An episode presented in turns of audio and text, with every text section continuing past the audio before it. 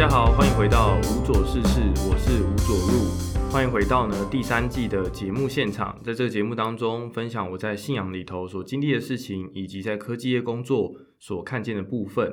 那么的话呢，今天就是第三季的节目的最后一集。不过啊，实际上这并不是哦第三季最后的这个播出这样。我们下礼拜呢还有所谓的第三季的特别节目。但是关于这个常态的一些节目内容呢，我们就会到今天这一集呢来做一个据点。那下一周的特别节目啊，其实主要会跟大家聊聊呢，为什么会想要继续做第二季跟第三季的节目？其实背后有一个呃很强烈去支撑我去做这件事情的动机，是有一部分也是从第二季的特别节目大概就听得出一些端倪。当时有预告说春天的时候会有好消息嘛？那下一次的话呢，也会跟大家分享这个好消息是什么。然后整个关于 podcast 的录制啊，节目的内容啊，我相信呢，从我自己的个个人的规划来说，会暂时告一段落，也算是嗯完成一种阶段性的研究吧。那下个阶段要怎么样去更有系统性的去做，或做出更精彩的内容啊？我觉得，那么就等到呃特别节目的时候呢，再更多的来跟大家聊这些内容。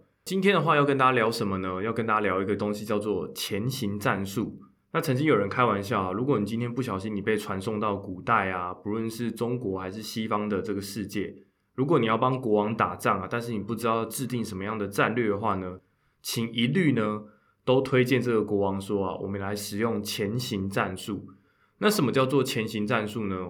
一般来说就是说利用地形啊跟这个战场的优势，然后将自己的军队啊分成很多很多小部队。先引敌人呢进入到一个范围之后啊，用夹击的方式啊，一举呢可以击溃对手。这往往是一个我们最常见也最容易理解的以小胜多的一个聪明的战术。这样，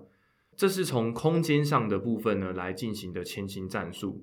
不过有另外一个呢，在这个前几年的这个电影里面啊，有一部电影叫做《天能》，是由知名的导演啊若男呢他去指导的。在故事当中啊，他们利用了一个这个时间倒转的机器，所以呢，他们一起啊，从未来过来的人，以及呢，从现在的时间轴上的人啊，他们聚集在一起呢，两批军队啊，共同来打一场战争，然后用互相协作的方式啊，打赢这场战争。在电影当中，他们所使用的这个战术呢，并不是空间上的前行战术，而是使用时间上的前行战术。我今天当然不会太多的去讲解这个电影的这个细节，或者说它背后的一些科学跟逻辑的部分。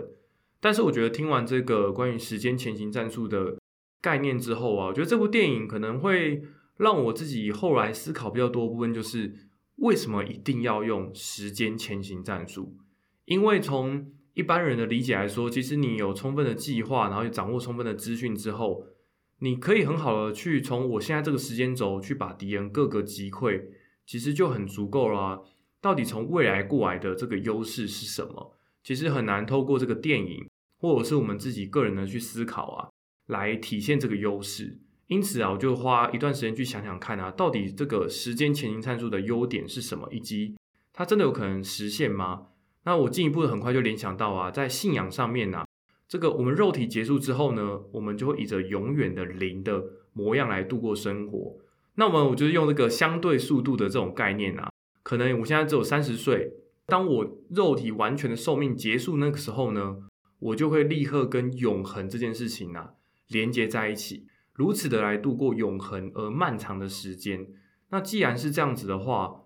我的这个度过人生的时候啊，也像是什么呢？我的肉体啊，在现在这个时间轴啊不断的前进，但是我的灵呢，则是从以着永恒的状态啊，从未来那个时间轴啊。一直在跟我接近，那什么时候才会真正见面呢？就只有这个肉体完全结束的那个瞬间呐，我的肉体呢跟我的灵啊就会完全的结合在一起。所以我就想到说，哎，其实这也是一种时间上的前行战术。肉体很努力去度过生活的时候，有时候会觉得很辛苦啊，因为毕竟肉体所渴求的东西往往是这种立刻可以被取悦的，也许是我的五感啊，也许是我的口腹之欲啊，然后甚至是各形各色的娱乐啊。我必须要追求这些东西啊，才能够让肉体得到满足，这是肉体的特性。可是灵的部分呢？灵总是追求很永恒的、很漫长的东西，因为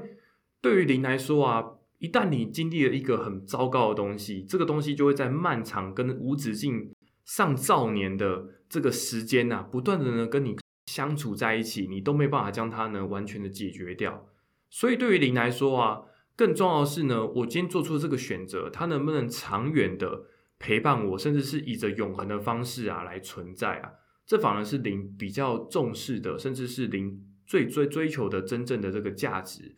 所以啊，要怎么样两个人呢达成彼此之间的共识，为了同一个目的来前进啊？我觉得这也是在时间的前行战术上啊，必须要去达成的。那透过这事情也想到啊，其实在大学的时候，我们去学一些比较难的工程数学以及进阶的一些科目的时候，其实啊，老师也会说啊，什么叫做永恒，什么叫做无限大呢？其实如果我们今天的我们把自己放在一个原点的坐标上啊。第一象限、第二象限、第三象限、第四象限，如果今天我们要跟一个点啊去做连线的话，那么话呢就会有具有一个方向性嘛，比如说朝向第一象限、朝向第二象限，它有不同的方向性。可是，在这个比较高深的工程数学面啊，它去定义一件事情就是啊，无限大是没有方向性的。也就是呢，毕竟只要从任何一个角度当中啊，它只要做到极限大呢，它呢就。就是可以满足这个条件嘛，所以我很难说无限大就是一定往 x 轴的正方向移动，一定是往 y 的负方向移动，它就可以变成无限大。其实不存在这样子的定义。重点是呢，你怎么样在这个数学的计算过程当中啊，把你现在所具备的这个数值跟这个无限大去做近似跟接近。所以我就觉得让这件事情让我觉得蛮有意思的，也跟这个零的概念啊去做连接。可是啊，如果只是单纯讲这个零的概念跟肉体的概念啊，可能也会有些人觉得，嗯，好像蛮困难的。但我觉得在讲另外一个，啊我就发现的很长神使用的时间前行战术是什么呢？我把这个未来跟现在这个概念啊，把它破坏掉之后啊，怎么样来做一件时间前行战术呢？也就是啊，在我成长过程当中的不同时间点的我自己，一起来完成这件事情。我会体会到说啊，其实这也是一种时间的前行战术，而且是我觉得在信仰当中啊，就是神特别常痛工的部分。怎么样说呢？举一个简单的例子，就是啊，神动工的时候，往往他会让人具备很多各形各色不同的能力。然而呢，神是等到时机成熟之后啊，才把你过去所学习的这可能五六种技能啊，发挥到淋漓尽致啊，彼此的搭配，最后啊，去完成那件呢。可能在你生命当中啊，一定要去挑战、一定要得胜的这个任务，其实这也可以说是一种时间的前行战术。因为有时候是利用了小学的你自己、国中的你自己、大学一年级的你自己、大四的你自己、刚出社会的你自己、成年之后的你自己、结婚之后的你自己、职场的你自己等等等等等等，全部都集结起来之后呢，最后的神啊，把一个最重要的任务交在你身上啊，你必须要透过你过去所累积的这些啊。共同来完成这件事情，所以我觉得某种程度上意义上也是啊，真的是把这些过去的所有所投资的这些时间点啊，好像是啊，以前看的时候不太知道说，哎，为什么我那时候得到感动要去学音乐呢？为什么当时得到感动想要去学摄影啊？那时候为什么想要极致的去锻炼自己的体能，锻炼自己的精神力呢？啊，那时候为什么会愿意敞开心扉跟那个人交流，然后并且成为朋友呢？或者是呢，定下旨意的那一天来到的时候啊？本人才能够体会到啊，原来今天啊就是那一天了。为此啊，我觉得在我们所度过这些生活过程当中，你不知道啊，你到底将来呢那一天宝贵日子当中会需要什么样的技能，需要什么样具备什么样的能力啊？为此呢，为了完成这个完美的时间的前行战术呢，我们必须要把自己呃更好的倒空啊，然后领受更多神的想法来度过生自己的生活。计划自己每日当中所要做的事情，这个算是这一周当中我自己得到的一个蛮大的感触。这样，因为我觉得最近也对于自己的职涯啊，开始有一些不一样的想象。可是，嗯，我自己可能会纠结在一些啊，比如说讲坦白一点，要不要换工作啊？然后换的话要去什么样的公司啊？那换的时机点是什么？往往这些东西都是只有换跟不换，选跟不选。那当然，我去求职也是一样嘛。别人要不要录用我，我常常想到都只是这些很表面、很表面的东西。这样，那可是也跟教会当中的一个这个哥哥呢，他本身已经是科技业的高阶主管。我觉得更多的对话过之后，他反而给了一些我不一样的思路。就是说，如果你今天想要去追求这个更好的你理想最后的这个雏形，理想的家庭生活、理想的物质生活，它应该是什么？那你应该想象的是怎么样透过你漫长的职涯当中阶段性的去具备这些东西，或者是要达成这个理想的职位，它到底要具备哪些技能呢？但是他问我这些问题的时候，我并不能呢很完整的去说出来。的确，我对于我所想要追求这些价值，它达成的具体方法，必须要承认呢，我对于这部分的掌握度啊是蛮低的。所以啊，他就给了一个我不一样的思维，就是说，我不一定要积极的决定说。要不要转换这件事情，而是啊，我应该透过更多的历练去弄懂啊，我到底啊，距离我这个理想的生活，我还欠缺什么？那如果我了解到我欠缺的部分呢，我就可以在接下来的也许两三个月、半年、一年时间当中啊，自己很有企图心的阶段性的去具备这个技能，而且啊，这个企图心是从何而来的呢？就像我刚才前面举这个零的例子一样，因为我很明确知道。我想要进入天国啊！我想要度过更理想的生活啊！为此呢，我自己本能性的产生这个动力啊，去追求这件价值。这个我觉得是透过他的对话之后啊，让我更厘清了一些目前现在的职场的方向，以及在工作之后，除了完成每日主管所交付的事情，我觉得呢，对于我而言呢，我更应该去注意，然后更应该去具备的部分啊。这个反而是我最近体会到啊，为什么会想要这个时间前行战术的部分？因为为了要达成眼前所遭遇的这个任务啊，我觉得从过去的生活经验里头，真的发现啊，很多时候并不是因为你今天遇到这个困难，然后你跟神呼救的时候，神在这个当下去指导你而已，而是啊，从你过往的人生经历里头啊，就已经啊，神赋予每一个人呢，足以得胜眼前这个挑战该具备的部分啊，其实都已经赐给我们了。重点是在我们面对这些问题的时候，我们能不能拥有这个信心啊、勇气啊，去解决这个问题？像我自己个人一直以来很喜欢的一些动漫啊、影视剧作啊、电影啊等等的，或者说甚至小说，我自己很喜欢那种动脑的，然后智斗的这种故事。这样，也许有时候是武侠小说，也许是卡通冒险啊，也有一些是侦探推理啊。其实它有很多就是充满智慧的部分。可是我觉得细细的去咀嚼那些故事的时候啊，进来才发现呐，当然每一个这些故事当中都有它充满智慧，然后有很严谨的这个逻辑思考的部分。但是往往啊，最后能够决定胜负的啊，往往是主角的这个勇猛跟勇敢，因为他自己为了要呢跟敌人做出一个拼死的搏斗，或者是要抓住那个宝贵的机会啊，他奋力着。迈出那个本能，然后去追求那件事情的时候啊，往往这个才是解决问题的最关键的部分。他过去的所有的这些智慧跟聪明的思辨啊，只是让他呢有资格啊来到这个挑战的门前而已。但至于最后能不能完成这件事情，解决这个敌人啊等等的，其实他往往需要的呢是一种勇气。因此啊，就回到职业上面也是一样，或回到我自己个人人生的挑战也是。神固然呢，也都会让我们具备啊该具备的部分之后，去迎接我们人生的挑战。可是啊，我们不要觉得说，只是看着自己当下这个肉体的状况，就觉得说啊，我就是无法胜任这个工作啊，我就只能在这个公司很安逸的度过一辈子。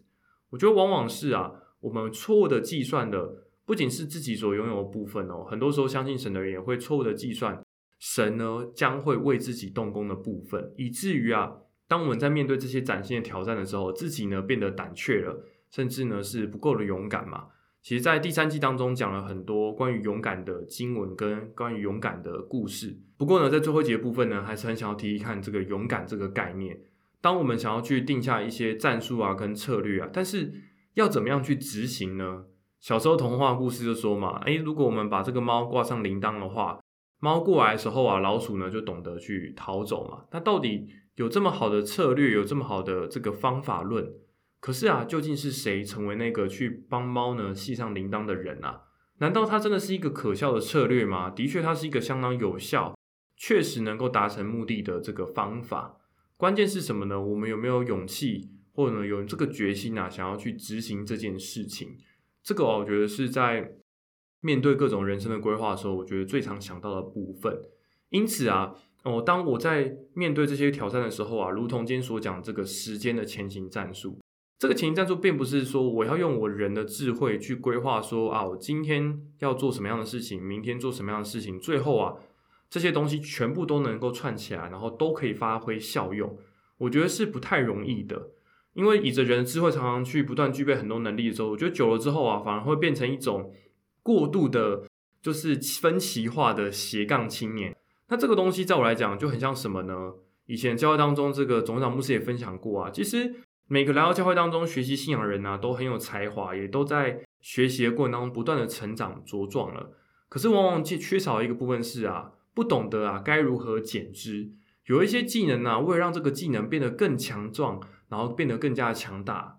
的确要把一些相对比较没有那么必要的事情呢，把它放下来之后啊，才能够把养分呢输送到主主要的躯干上，让整体的结构啊、塑形啊都变得更加的茁壮，也能够呢减掉这些不必要的这些累赘啊，借此呢，当冬天来临的时候，才不会有过多的积雪积在自己身上啊，甚至到最后自己会因为承受不了那个积雪的重量啊，甚至啊。明明是很强壮、很大的松树啊，也会呢被这个厚重的积雪啊，在这个暴风雪的时候呢，被完全的折断。这是以一般人的角度啊，往往很难想象的事情啊，确实呢还是会发生。就像可能在台湾来说，七八月啊，我自己蛮印象深刻的是以前这个应该是高中的时候的八八风灾，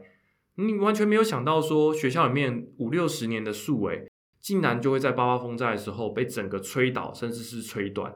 你也会觉得说，他已经是经历过、成长过五六十年呢。过去当中这么多、这么多的台风，他每一个都得胜的。可是想不到，竟然在这个时间点，我可以亲眼目睹到啊，这么雄壮的这个树呢，就这样倒塌了，甚至被撕裂掉了。这个是可能，我们以着我自己个人的生命的时间轴啊，我很难去想象的事情。但终究呢，它都会发生。为此呢，我觉得更重要的部分，也是我觉得自己慢慢的都在学习的部分，就是说我度过每一天的时候啊，其实最关键是我要把我的计划交托在神的手中，让神的智慧跟灵感呢引导我啊去做出每个当下应该要做的事情。所以啊，之前也有人问我说啊，哎，我怎我都是怎么样去分配时间的嘛？坦白讲，我真的只是把我需要做跟我想做的事情写下来之后啊，接着呢，每天透过清晨的祷告啊，或者是在每个当下忙碌的当下。去思考看看我下一个要做什么样的事情，或者是一旦闲下来之后呢，就想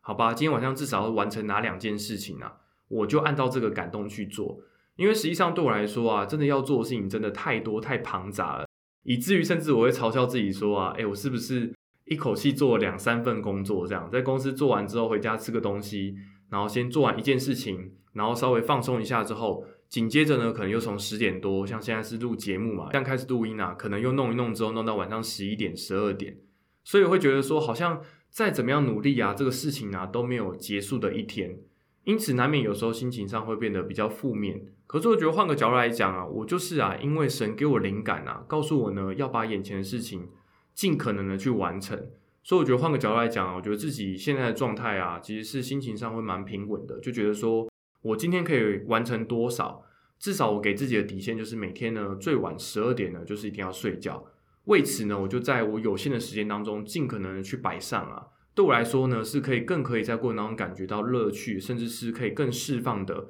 好吧，我现在就只有一个小时，那么我就在这个一个小时当中尽情的写文章，尽情的录音，尽情的剪辑影片，甚至尽情的准备呢关于圣经分享的教材。反而呢，我可以让自己啊就是更乐在其中这样。那么以上呢，就是在呃整个第三季的最后一集节目当中，所要跟各位分享的时间前行战术。我们人生的指挥官是谁啊？最终呢，我们人生的指挥官是谁呢？不就是圣三位吗？所以啊，下达这个前行战术的人是圣三位。但是身为小兵的我们，身为呢这个被神使用的肉体啊，我们能不能去完成这个前行战术呢？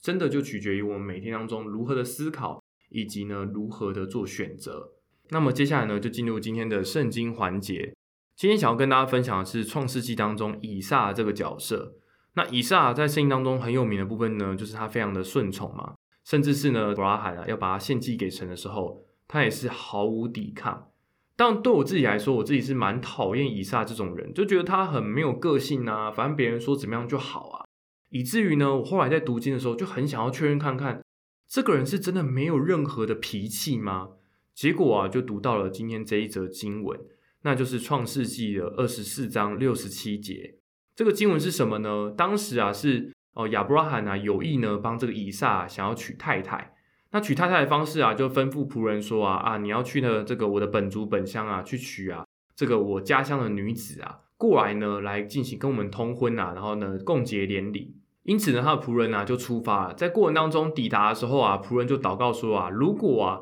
今天呢有一个女子啊，她愿意呢就是给我的给我食物吃啊，给我的这个坐骑喝水啊，那么呢我就拣选这个女子啊成为我主人的太太啊。然后把她带回去，这样，所以过程当中就发生了很多这个故事啊，甚至他们彼此的互动。